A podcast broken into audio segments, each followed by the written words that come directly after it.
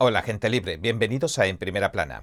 Hoy quiero hablar de los cárteles y de sus operaciones en los Estados Unidos. Han oído bien, los cárteles mexicanos de la droga están operando ahora mismo en Estados Unidos y lo están haciendo en varios estados como California y otros tantos estados del interior. Y veremos cómo se relaciona en parte con las leyes sobre la marihuana y también con la falta de vigilancia policial quiero hablar de lo que está pasando y de la violencia que se está desbordando y de algunas otras cosas así, que va a ser un episodio interesante. Y ahora, entremos en materia.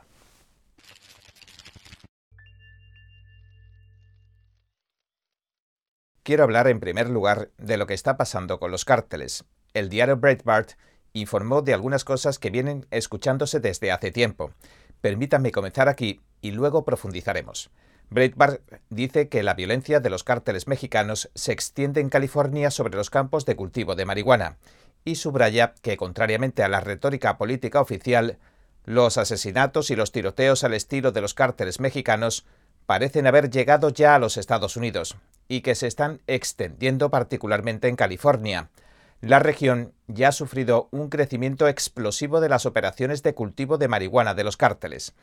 Estos se están aprovechando de la legalización de la droga y de la ausencia de leyes, de las leyes laxas. Esta semana las autoridades federales se enfrentaron con uno de los dos pistoleros que están acusados de matar a una familia de seis miembros, incluyendo una mujer de 16 años y su bebé. El artículo indica que los asesinatos tuvieron lugar el mes pasado en el condado de Tulare, en California.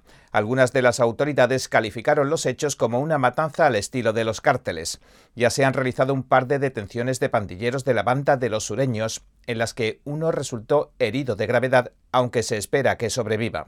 Los dos hombres se enfrentan a seis cargos de asesinato con varios agravantes por asesinato en masa. Las autoridades también llevaron a cabo varias redadas contra la pandilla Nuestra Familia en casas y en celdas de las prisiones. Tanto la pandilla Nuestra Familia como la de los sureños cuentan con un historial de trabajo con los cárteles de la droga mexicanos. Según Los Angeles Times, las autoridades encontraron a una madre de 16 años en una zanja acunando a su bebé en brazos. Ambas víctimas recibieron disparos en la cabeza, tanto el bebé como la madre. En un principio, el sheriff del condado de Tulare, Mike Bodrox, calificó el asesinato como una obra de un cártel, sin embargo, más tarde trató de retractarse de su afirmación. Además, cabe destacar que varias figuras de los cárteles que se han hecho famosas en México son, en realidad, ciudadanos estadounidenses, es decir, han nacido en Estados Unidos, como por ejemplo José María Z43, Guizar Valencia, un líder de primer nivel del cártel de los Z que nació en Tulare, California. Según un informe de USA Today, desde que California legalizó la marihuana para uso recreativo, los cárteles mexicanos han trasladado sus operaciones de cultivo a los Estados Unidos. Según Mike Sena, director ejecutivo de los grupos de trabajo del área de tráfico de drogas de alta intensidad del norte de California, los cárteles, atraídos por el impulso de Estados Unidos hacia el cannabis legalizado, han abandonado las granjas de marihuana en México después de muchas décadas y han trasladado sus operaciones al norte de California, donde pueden mezclarse a la perfección junto con cultivos legítimos. Y además, tienen operaciones a gran escala operando con una relativa protección legal y hay muchos asesinatos en masa de los que no se informa. Hay masacres, incluso de trabajadores de estas instalaciones de cultivo, que tienen lugar periódicamente. Y sí, hay instalaciones de cárteles a gran escala en los Estados Unidos de las cuales puedo hablar. Y curiosamente no son solo los cárteles mexicanos. También están entrando en juego algunos de los cárteles chinos. Estas son operaciones de la mafia china que se están moviendo en los Estados Unidos, algo que es también un fenómeno relativamente nuevo. Puedo hablar brevemente sobre todo esto. Tengo algunas fuentes bastante buenas en la policía que son antiguos miembros de pandillas. Son personas que pueden hablar acerca de cómo estas operaciones suelen trabajar y básicamente cómo estas operaciones han ido cambiando con los años. Y aunque desafortunadamente ninguno de estos individuos querría venir al programa a hablar sobre esto, me han dado información muy interesante. Permítanme ofrecerles una imagen panorámica de la situación en primer lugar. Básicamente, uno de los problemas más desafiantes para los cárteles es hacerse con el control de las regiones y mantenerlo, y específicamente con el de las rutas de contrabando. Cuando ves mucha violencia entre cárteles, normalmente es porque luchan por un territorio y por las rutas de contrabando. Esto se relaciona con el otro gran problema que están encontrándose los cárteles que llevan sus drogas de México a los Estados Unidos. En México hay suficiente corrupción dentro de las fuerzas del orden, dentro de su policía, así que pueden sobornar a la gente. Es decir, las autoridades mexicanas aceptan los sobornos relativamente bien. Y el soborno es típicamente la forma en que operan. Cualquiera que haya visitado México para cazar o para ir de fin de semana sabe que si te paran los federales te van a hacer pasar un mal rato hasta que les pagues. Así es como operan, desgraciadamente. Y muchos mantienen lazos muy estrechos con los cárteles. En muchos países latinoamericanos, por desgracia, existe la cultura de los cárteles, al punto de que incluso trabajar con los cárteles y las pandillas no está necesariamente mal visto. Si vas a países como Colombia, por ejemplo, se ve incluso como algo bueno a veces. Una familia puede tener miembros de la familia que son federales y que están en la policía, y también tener miembros de la familia que están en un cártel. En otras palabras, por desgracia, los cárteles se han integrado en la cultura de los pueblos al punto de convertirse en algunas zonas en proveedores de los servicios básicos. Los cárteles operan los hospitales o algunos de los servicios de alimentación. Los cárteles se han convertido básicamente en pseudofuerzas gobernantes, y la gente tiende a confiar en ellos en gran medida por esta razón. Y esto es, por su parte, más una campaña de relaciones públicas porque quieren que los lugareños los apoyen, no quieren que se levanten y los maten o que pasen cosas así, aunque ocurren excepciones, por ejemplo, donde los cárteles matan a la gente al azar. En un incidente reciente me contaron que uno de los cárteles hizo una barricada a la entrada de un casino y quemó vivos a todos los del casino prendiéndoles fuego me contaron que había una persona a la que querían asesinar adentro y decidieron matar a todo el mundo. De hecho, son brutales, son asesinos y muchos pertenecen incluso a sectas. El cártel de los Caballeros Templarios, por ejemplo, es más una secta que una banda. Estas organizaciones tienen algunas prácticas muy preocupantes como la adoración de dioses paganos y cosas así. Y no es como se piensa normalmente que son gente que trabaja en la oscuridad. Por ejemplo, adoran al dios esqueleto, a la llamada Santa Muerte, que también forma parte de una nueva religión que ha surgido y que incluso se integra hasta cierto punto en la religión católica. Ahora se adora a esta Santa Muerte como si de una santa normal se tratase.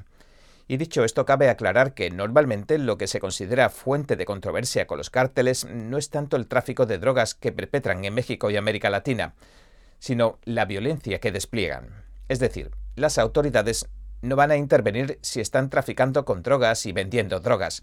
Así que éstas llegan con facilidad a las regiones fronterizas y específicamente a las rutas de contrabando y a los territorios para crecer donde crecen. Es decir, ese tipo de operaciones violentas son las más conflictivas. Y son esas operaciones violentas las que arruinan la tapadera de los cárteles. Y son esas operaciones las que causan tiroteos. Y son esas operaciones las que hacen que los militares mexicanos entren en acción y traten de matarlos. Pero ¿a dónde quiero llegar? Bien, todo esto significa que están tratando de dejar atrás todo eso, y ahora lo pueden hacer, lanzando operaciones de cultivo en los Estados Unidos.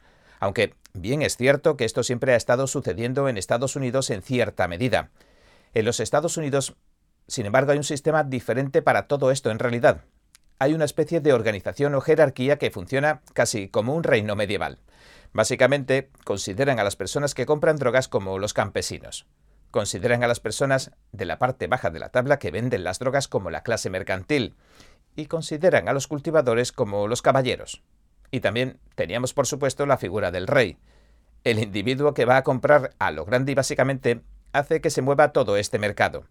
Y así es básicamente como funcionaba el sistema en los Estados Unidos hasta hace muy poco. Pero la cuestión ahora y por lo general es, bueno, que se matan entre sí.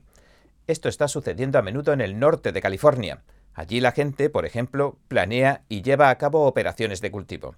Entonces hay personas que espían los campos de cultivo y cuando los cultivos están listos para la recolección, para la cosecha, van a enviar a asesinos que van a asesinar a las personas que están llevando a cabo la operación de cultivo y luego van a tomar todo para sí mismos. Es algo muy común en los Estados Unidos y también diría que preocupante porque se masacra a grandes grupos de personas que trabajan en estas operaciones de cultivo para, por ejemplo, pagar la factura de su inmigración ilegal, los gastos. Sin embargo, todo esto se achaca a la categoría de violencia armada, de crímenes con armas, que se describen como tiroteos masivos para vincularlos a toda esta versión de que las armas de fuego son culpables de las muertes y de que hay que retirarlas del mercado. Por supuesto, todo esto es algo absolutamente ridículo, porque no apunta a dar explicaciones ni a solucionar ningún problema real. Este es un problema causado por las malas políticas en primer lugar.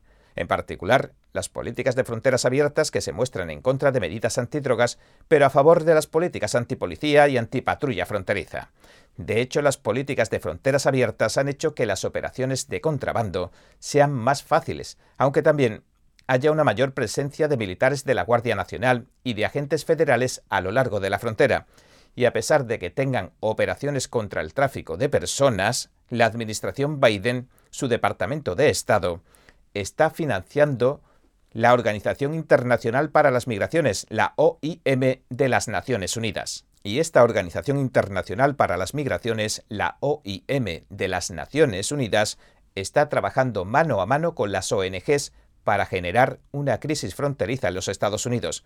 Dirigen a los inmigrantes ilegales a todas las líneas de autobuses, les compran pasajes de avión a los inmigrantes de más al sur, o les compran pasajes de autobús para que viajen a través de América Latina, o les proporcionan dinero directamente en forma de tarjetas monedero que solo funcionan en ciertos lugares, o les dan préstamos para viajar de hasta 40.000 dólares sin intereses, etcétera, etcétera, etcétera.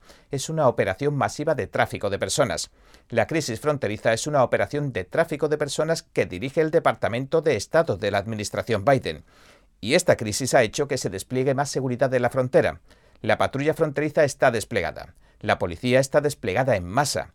Y los agentes federales, junto con la Guardia Nacional, también están desplegados en masa. Y todos estos individuos desplegados representan un problema para los cárteles. En resumidas cuentas, que las posibilidades de que los atrapen traficando sus grandes cantidades de drogas a través de la frontera son mucho, mucho más altas. Entonces, ¿qué están haciendo?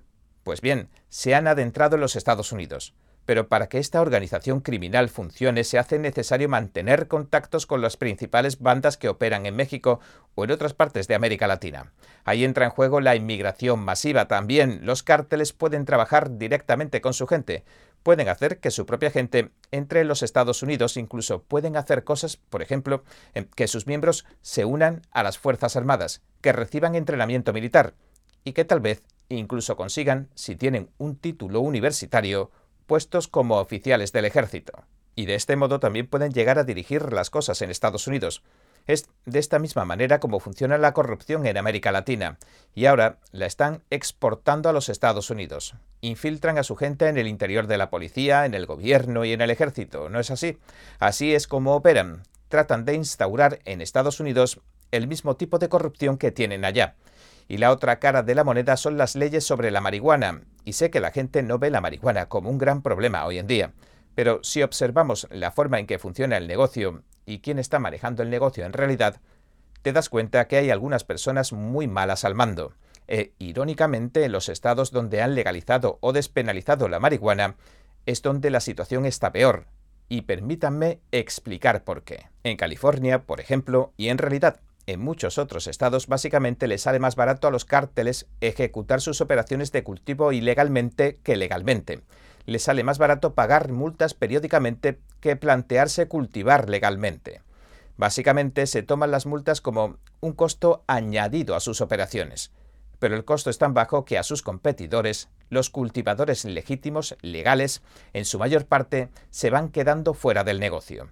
En otras palabras, el mercado de la marihuana de Estados Unidos se está convirtiendo básicamente en un monopolio dirigido por los cárteles. Y bien, este ha sido nuestro episodio de hoy. Gracias por sintonizarnos. Si le gusta nuestro programa, por favor, no olvide darle a me gusta, suscribirse y compartir este vídeo con sus amigos y su familia porque todo el mundo merece conocer los hechos. Una vez más, gracias por ver en primera plana. Nos vemos mañana. Cada minuto que pasa, el mundo está cambiando vertiginosamente. NTD Noticias le trae información objetiva, veraz y sin agendas ocultas. Infórmese de los acontecimientos que impactan a Estados Unidos, Latinoamérica y el mundo, con los mejores análisis de expertos e informes especiales. NTD Noticias, periodismo independiente con los temas más relevantes que muchos medios no se atreven a reportar. Síganos en Epoch TV y el canal NTD en español, en YouMaker